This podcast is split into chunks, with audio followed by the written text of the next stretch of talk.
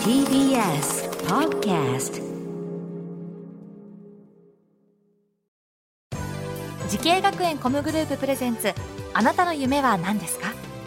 この番組は滋慶学園 COMグループの提供でお送りします。自分の好きなことを仕事にしたい。でも資格は持っていないし高校では勉強づけ。私の夢を叶えられる専門学校があればいいな。あなたの夢は何ですか？滋慶学園 COMグループはあなたの夢を実現します。今すぐホームページを。滋慶学園 COMグループ presents。あなたのあなたのあなたの夢は何ですか？こんばんは花輪です。このプログラムは毎回人生で大きな夢を追いかけている夢追い人を紹介します。あなたの夢は何ですか？今日の夢追い人はこの方です。こんばんは。社会医療法人愛生会上飯田リハビリテーション病院で作業療法士をしております川村咲です。はいよろしくお願いいたします。えー、現在お仕事をして何年目になるんですか？はい、今年からの1年目になります。そっか。はい、じゃあまだ新人さんで。はい、えー、仕事はどうですか？大変ですか？そうですね。なかなか大変なことが。うーん楽しいですかでも？楽しいです。とてもはい。大変だけどね、はいうんまあちょっと慣れてきた感じはありますか？そうですね。少しずつはいはい。えー、今おいくつになられたんでしょうか？はいえっと22歳になります。22歳作業療法士というはいお仕事ですけども、作業療法士これどのようなお仕事なんですか？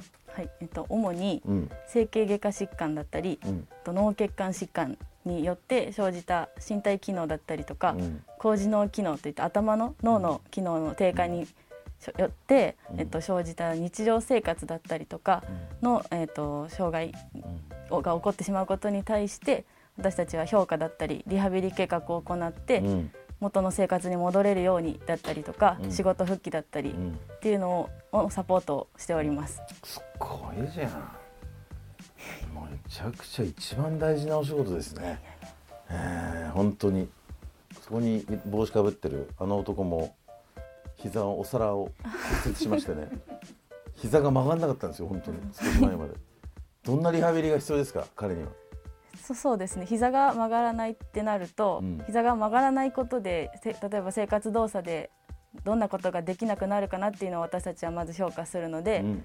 例えば靴下とか靴が履けなくなったりとか階段が必要だったら階段登れなくなるなとか、そういうところから私たちはアプローチしていきます。ど。うなんですか？その辺靴下どうでした？靴下大変でした。靴下大変でしたって言ってます。靴下大変でした。そっか。それでゆっくりゆっくり。そうですねはい。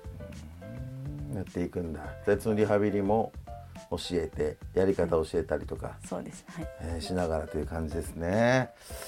はい。えー、川村さんが作業療法士ねこちらのお仕事をこうしたいなと思ったきっかけを教えてほしいんですけども。はい。はい。ともともとスポーツを見るのもするのも好きで,、うんで部活で中学校からソフトボールをうん。私はやってましてで高校時代にソフトボールで部活中に怪我をして私自身がリハビリを経験したことうん。で作業療法士という仕事を知りまして、うん。でえっと、作業療法士というのは先ほどもあったようにそ患者様それぞれうん。にあの求められる能力だったりとかっていうのが様々なので、よりその方に寄り添って話を聞いたりだとかっていうところで、患者様に寄り添う仕事だなっていうところに魅力を感じて作業療法士を目指し始めました。そしてその川村さんが作業療法士を目指すために学んだ学校とコースを教えてください。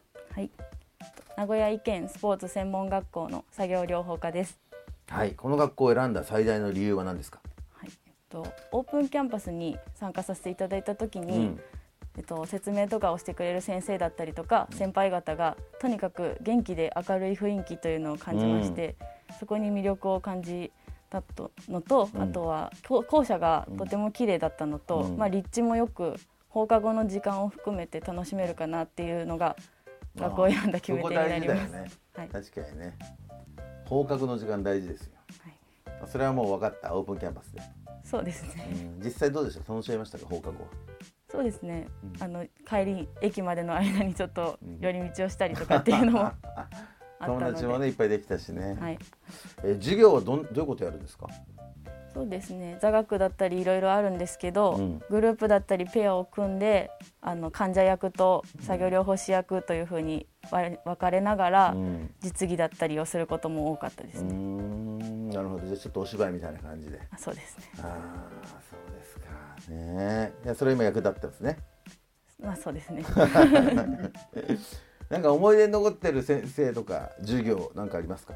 と先生は3年間、私は担任の先生がうん同じ方だったので、うん。その先生は特に印象は深く残ってます。なんていう先生ですか？と小林先生っていう女性の先生でうん。3年間ずっともう見守ってくれてたので、でその先生のおかげですね。小林先生のおかげで今があるという。まだ交流はあるんですか？そうですね。卒業してからもうん。何回かは連絡を取ったりとか会うことはありましたね。なるほどそうですなんか先生っていう堅苦しい感じよりかはお母さん的なちょっと安心感のというか先生なんですはい。ね、そっか。じゃあもう普通にあんまり気使わず。まあそうですね。うん。友達に話すほとかうん。なんかそこまでではないかもしれないですけどだいぶフランクな話をしたりとかもありました。で喜んでるでしょじゃあね先生ね今就職したことを伝えて。喜んでくれてたら嬉しいです。ねえ。はいね。まだ1年も経ってないと思いますけどもなんか楽しかったことと嬉しかったことありますか？そうですね。もう私自身担当の患者さんっていうのを何人か持たせてもらってるので、うん。その方がこうできなかったことができるようになって、うん。でお家に帰られる退院されるってなった時は私も嬉しかったですね、そっか、それが一番ですよね。ありがとうって言ってくれてねもらえたらね、はい。嬉しいよね。はい。さあそんな川村さんのようにですね作業療法士など医療関係を目指している、えー後輩若者たくさんいますけれどもその皆様にアドバイスがあればお願いします。はいえっと就職してからも日々勉強は必要になってきます。で学生時代の基礎の知識がやっぱり大切になるのでがコツコツ勉強することを続けていただけたらなと思います。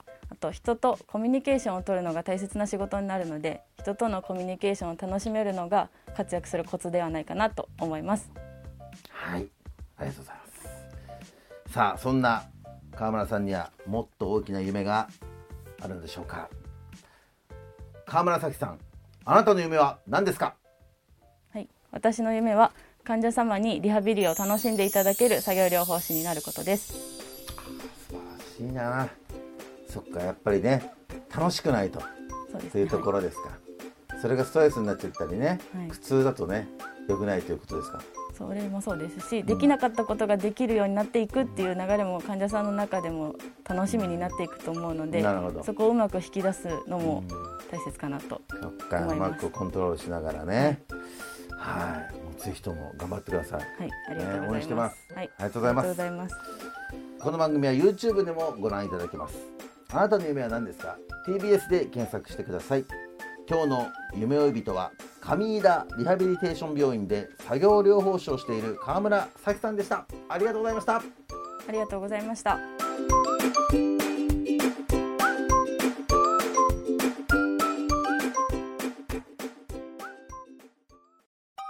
動物園や水族館で働きたい。ゲームクリエイターになりたい。ダンサーになって人々を感動させたい。滋慶学園 COMグループでは希望する業界で活躍したいというあなたの気持ちを大きく育てます。今すぐホームページをチェック。全国の姉妹校でお待ちしています。滋慶学園 COMグループ presents あなたの夢は何ですか？